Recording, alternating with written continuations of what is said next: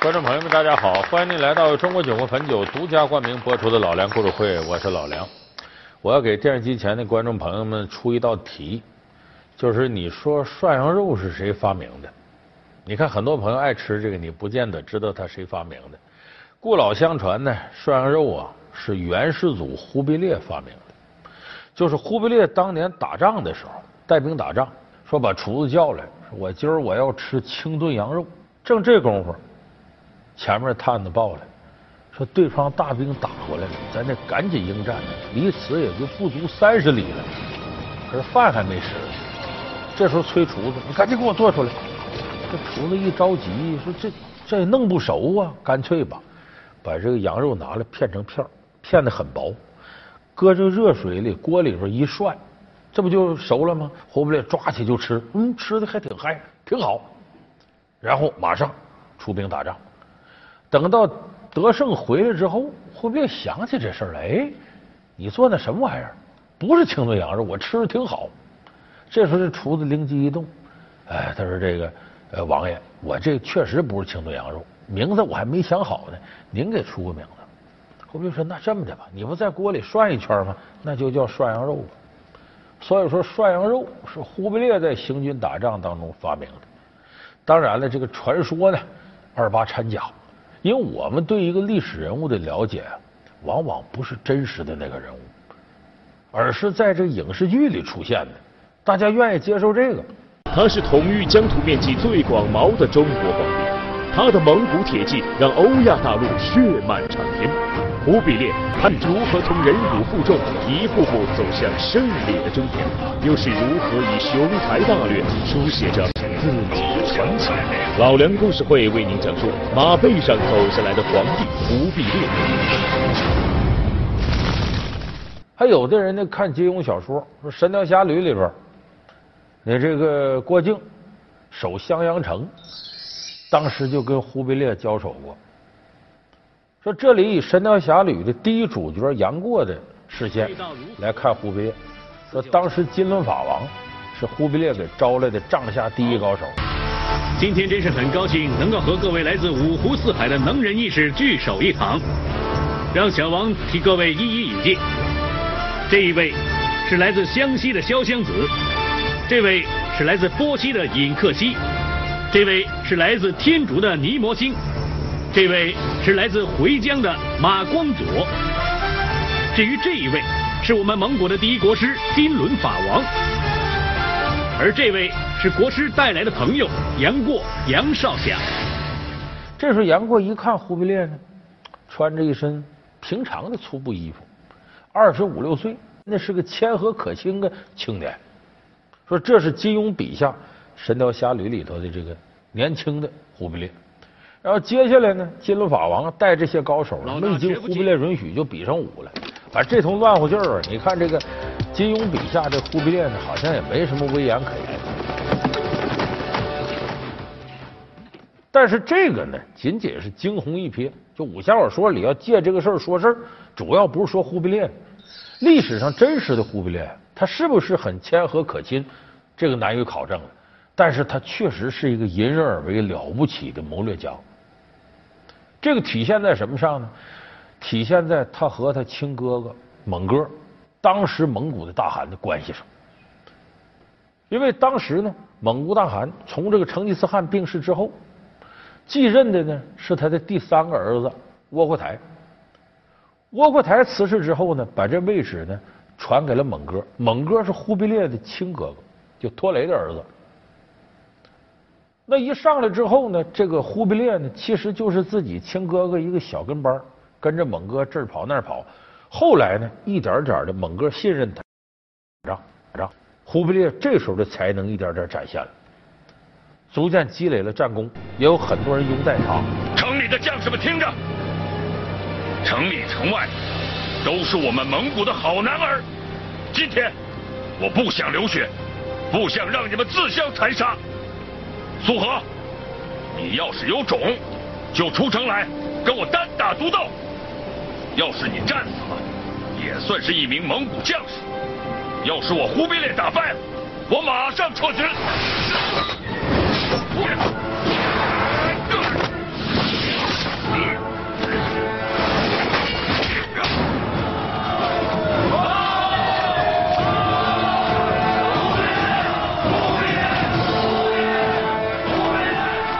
这时候呢，蒙古内部流言蜚语，弄得蒙哥心里边嘀咕，说我这弟弟是不是要篡位呀？他想个什么办法呢？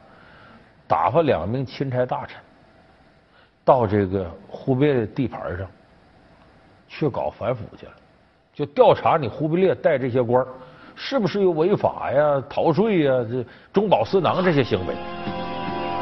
大汗，有人禀报行州税库有问题，您看。行州，忽必烈的税库有问题？正是，来人还说忽必烈是滥用库税呀。不过我不太相信，既然有这个说法，所以来问问您的意思。这怎么可能？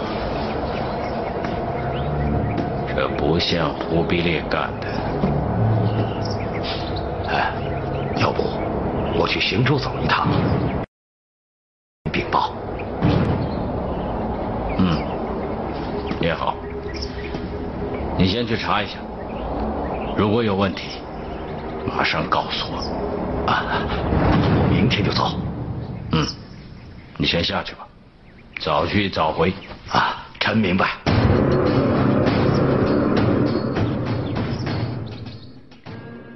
结果呢，还真抓住有些官有毛病了。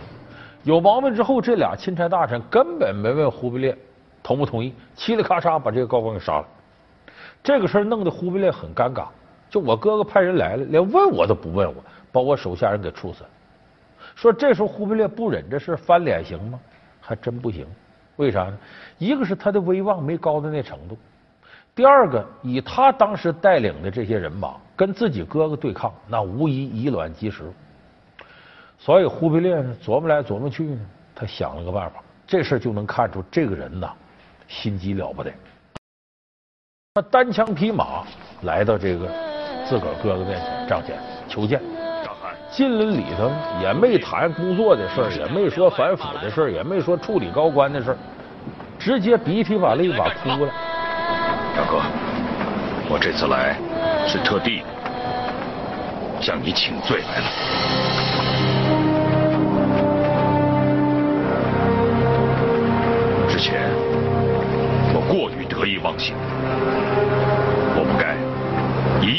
行的推行汉法，不该目无尊长，更不应该对海迷失无礼。小弟，小弟知错了。哎呦，把这猛哥弄的心里头这难受啊！你看，我怀疑我弟弟真不对了。伸开双臂拥抱自个儿弟弟，兄弟啊，咱们哥俩呢还能有啥说的？这一抱尽释前嫌。就说这个时候，忽必烈。跟自己哥哥掰手腕的，所以他只能用一个弱者的姿态来示弱。这样的话，获得哥哥的同情，消除疑心。果不其然呢，在这之后呢，忽必烈继续得到蒙哥的信任，自己的势力一天大于一天。等着等着，这个机会来了。公元一二五九年九月份，蒙哥在战争当中。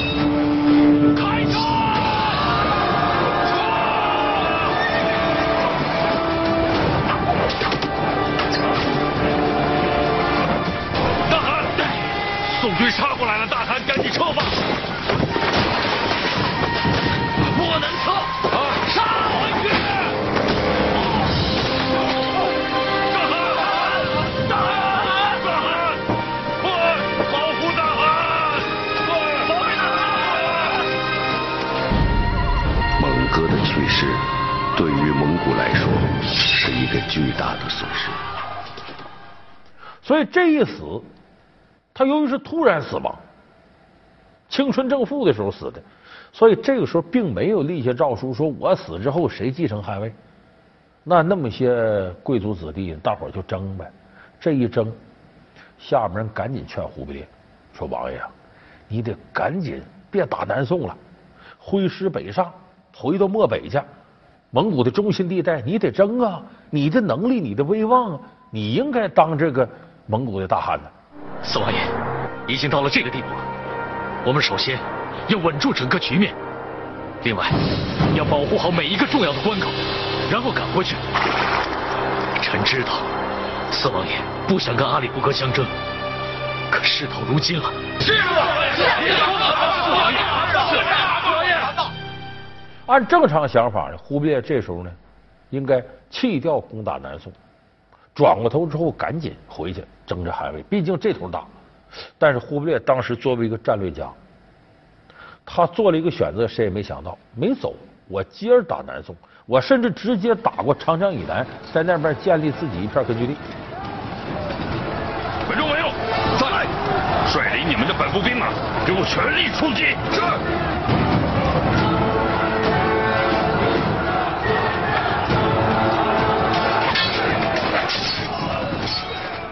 这个过程当中呢，他到了河北唐山这一块，有个地方叫开平，他停下来，在这儿呢，忽必烈呢召开个大会，这个大会叫忽里台，这蒙语什么意思呢？过首领会，当然不是所有首领都来了，在这个大会干嘛？推举谁是真正的大汗？那当然他召开的嘛。最后忽必烈继位大。忽必烈接受汉臣的建议。终于在开平提前召开库里台大会，得到了漠南各路王爷的支持，自立为汗。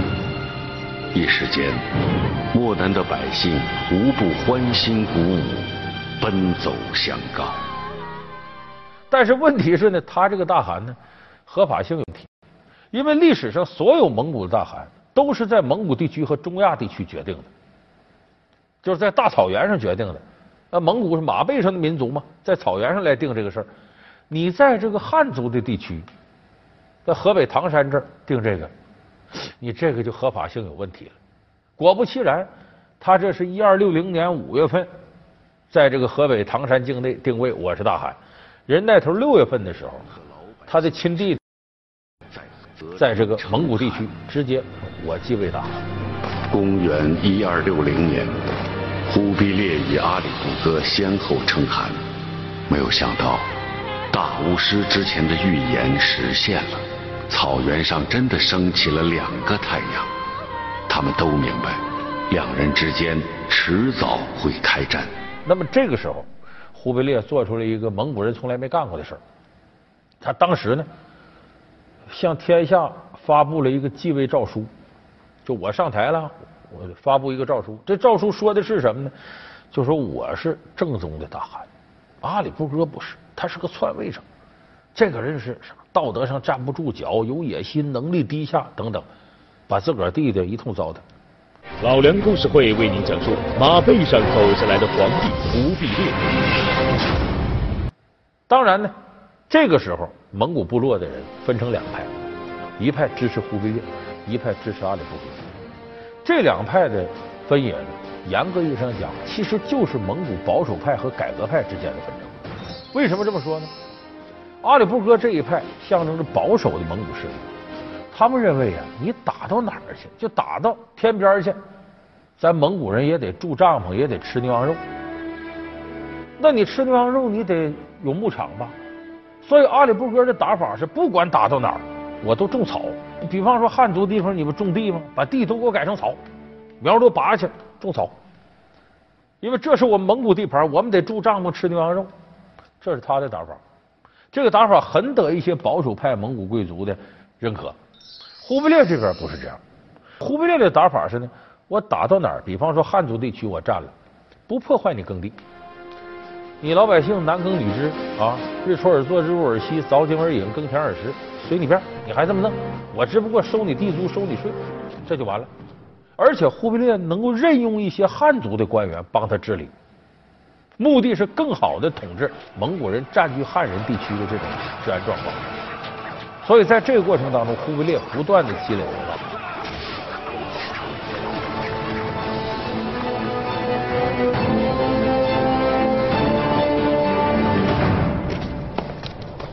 阿里不哥，你跑不掉了！我告诉你们，就算我死，我也不会死在你们这些人手里。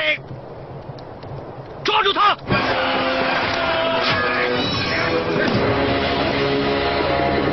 我一生恪守蒙古传统，遵循祖先遗愿，此生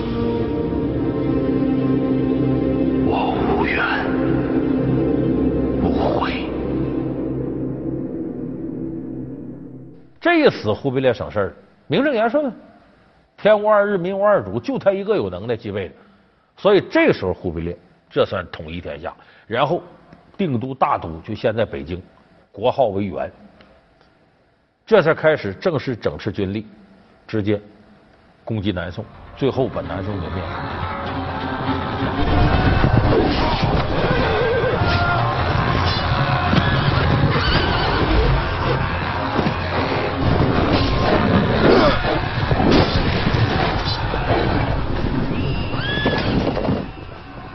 那么忽必烈继位了之后，在这个位置上，他继续坚持原来那个接受儒家思想。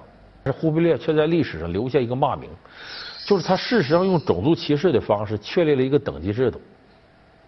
咱们参加过高考的朋友，上初高中学历史课本一翻都有。忽必烈把整个元朝的百姓分为四等，第一等是蒙古人，那不用问，他们本种族的；第二等是色目人。有人说这不颜色的色吗？不对，那色色目人，色目人指什么呢？就原来元朝统治的这些像西夏呀、回回呀，还有包括在咱这边住的一些欧洲人，顺着丝绸之路过来的，或者海上丝绸之路过来的，这为色目人。第三等叫汉人，是指在中国北方生活的汉族人。第四等叫南人，可不是男女男啊，南方的南，是指长江以南的。这些汉族人，包括西南少数民族，苗族啊、什么彝族啊这些，这为男人。第四等，这四等呢，等级越高待遇越好，等级越低待遇越差。而且这个大官一级只能是蒙古人和色目人当，汉人呢只能当低一等的基层官吏，而男人不能当官，就不能进入政府系统。结果这个事实上呢，种族歧视带来的呢，就越是南方的汉族人越受到歧视。而且在法律各条文上对这些人的行为予以严格限制，也经常随意屠戮，所以这个引起啊很多人的不满。大汗，你再说一遍。我说，我说你并非王者之才。来呀，拉出去砍！但其实很少有人想到忽必烈这时候有他的苦衷，他为什么要这么干？这是人口比例不均衡带来的。长江以南的汉人五千多万，你按这比例算，假如说允许大伙都均衡的有平等的社会地位，都能进去当官去，那肯定汉族人比例的比蒙古人高多了，那就不用占天下了，就被汉族人直接和平演变了。所以他通过四个等级的政策是要干嘛呢？一个重要的因素就是保证蒙古人的统治地位，保证权力最高层是蒙古人作为核心的。他的道理就如同啊，清兵入关以后，有一段时期根本不允许汉族人登到最高阶层。到后来虽然有汉官了，但还不如满族人那么吃香。所以你注意看，宰相刘罗锅，这刘墉和和珅在乾隆皇帝，和珅自称什么奴才，刘墉自称什么臣。臣。刘墉叩见皇上，吾主万岁万岁万万岁！皇上圣明，皇上一番话使奴才茅塞顿开。对对对，不杀他也好，整他也好，正是为了更好的用他。那咱就再整他一回。皇上，汉族的称臣，君臣关系；满族的称奴才，奴才啥意思？家里的，君臣是啥？外头的。还是多少内外有别的，就保证自己原来这民族能够在高端占据统治地位。所以你看大清的时候，选秀选妃子一般不选汉族人，都是满族人。到后来汉族人才一点点进宫。其实你们看这个历史上说后宫佳丽三千，你把清朝那个后宫那些妃子的历史真实照片调出来，你看，哎呦我的妈，太难看了。有的时候这种跨界的、跨地区的通婚。往往混血这个条件更好，长得更漂亮。所以说当时呢，忽必烈呢是为了保证自己的民族能够在最高的统治地位。今天是个光荣的日子，我们用我们的鲜血和生命，还有多年的苦心，终于换来了这份荣耀。我忽必烈要与大家共分享。大